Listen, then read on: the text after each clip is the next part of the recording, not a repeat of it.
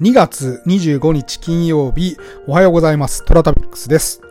いやー、金曜日、皆さん頑張りましたね。さて、私は今、長野県の湯田中温泉に来ております。えー湯田中温泉といえばですね、あの、隣が渋温泉。で、さらに上がると、えーお猿さんが、えー温泉に入ってるので有名な、えー地獄谷があります。地獄谷はね、よく最近ね、若い人、写真撮りに行って、猿が、えー冬場に温泉入ってるよ、みたいな感じで写真撮ってますけども、漏れなく、湯田中温泉も非常に若い人が今いらっしゃってまして、とにかく混んでいます。でね、あの、私一人旅なんで、夜ご飯頼んでたら、なんか、中井さんが、あの、夜ご飯何時にされます ?6 時からですけどもって言うから、え、え、6時しか選べないんですか？って言ったら、うんと、6時、うん7時もありますけどって言うから、なんか、ん？なんか7時にまずいことでもあるんですか？って聞くと、うんと、隣がちょっと宴会でうるさいかもしれないです。ってなことを言われましてね、うーん、わかりました。って言いつつ、まあ、風呂に入ったら、最近見ないですけど、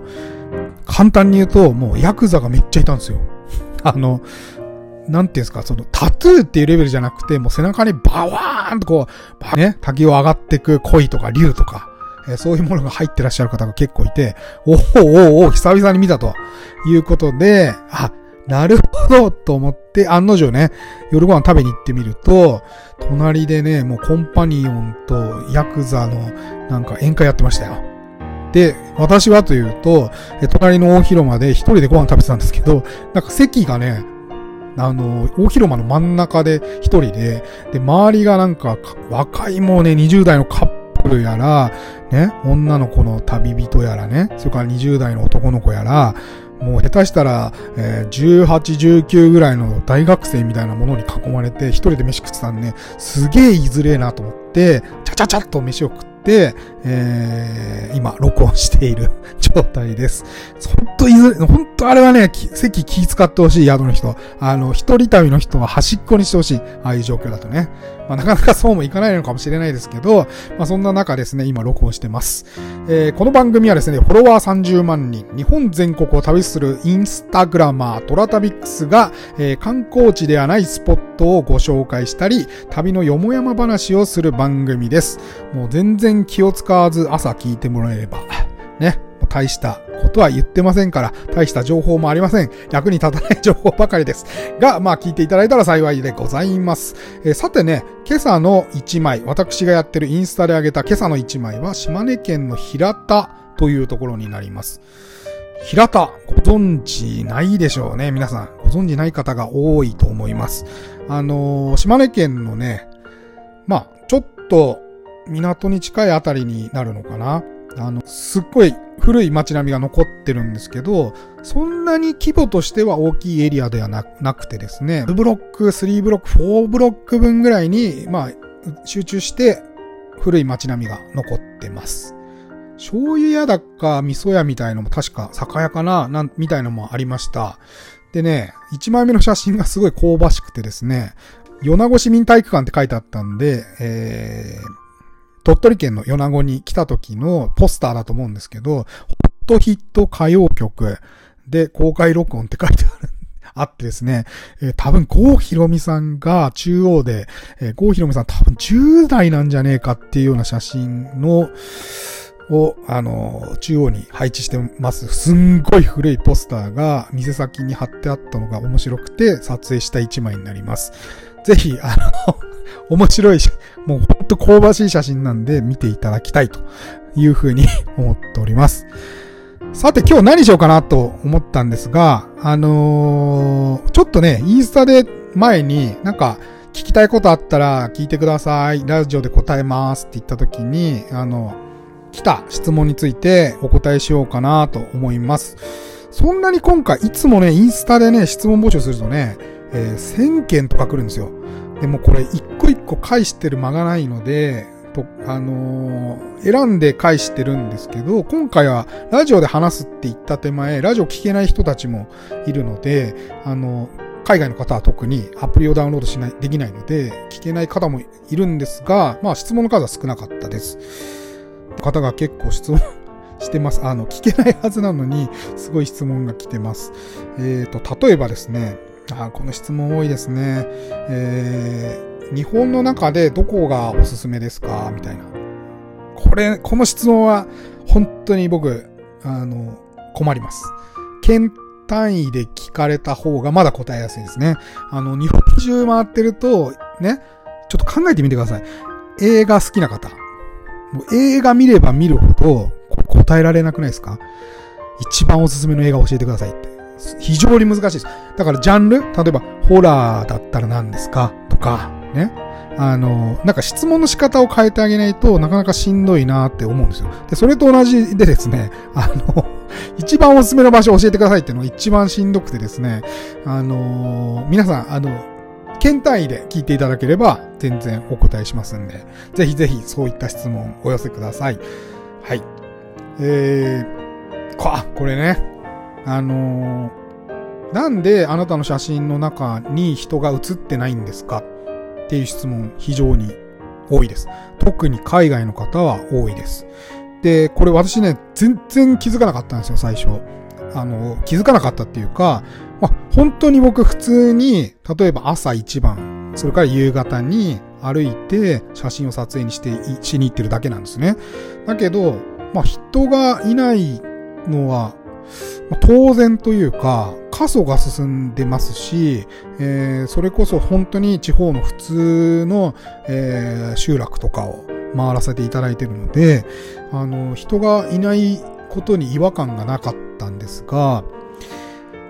コロナ前にね、フィリピンに行った時に、セブ島で、まあ夕方ちょっと歩いて写真撮影しようかなと思って、あの、回ってた時に、めちゃくちゃ子供が、あのー、走り回ってんですよ、その辺。で、まあバスケットボールはやって、キャッキャキャッキャ騒いでるし、なんかね、ふと思い出したんですよね、その時に。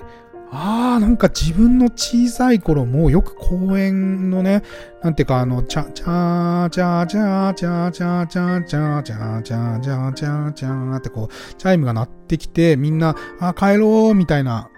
な、なるぐらいまで、結構公園とか外をキャッキャキャッキャ子供が走り回ったりね、えー、騒いでる声って聞こえてたよなーっていうのに、ハッとしたんですよ。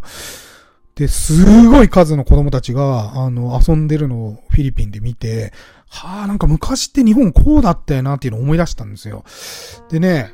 やっぱ今ね、いないよね、どこ行っても。人がまず歩いてない。で歩いててもおじいさんおばあさんが多いし、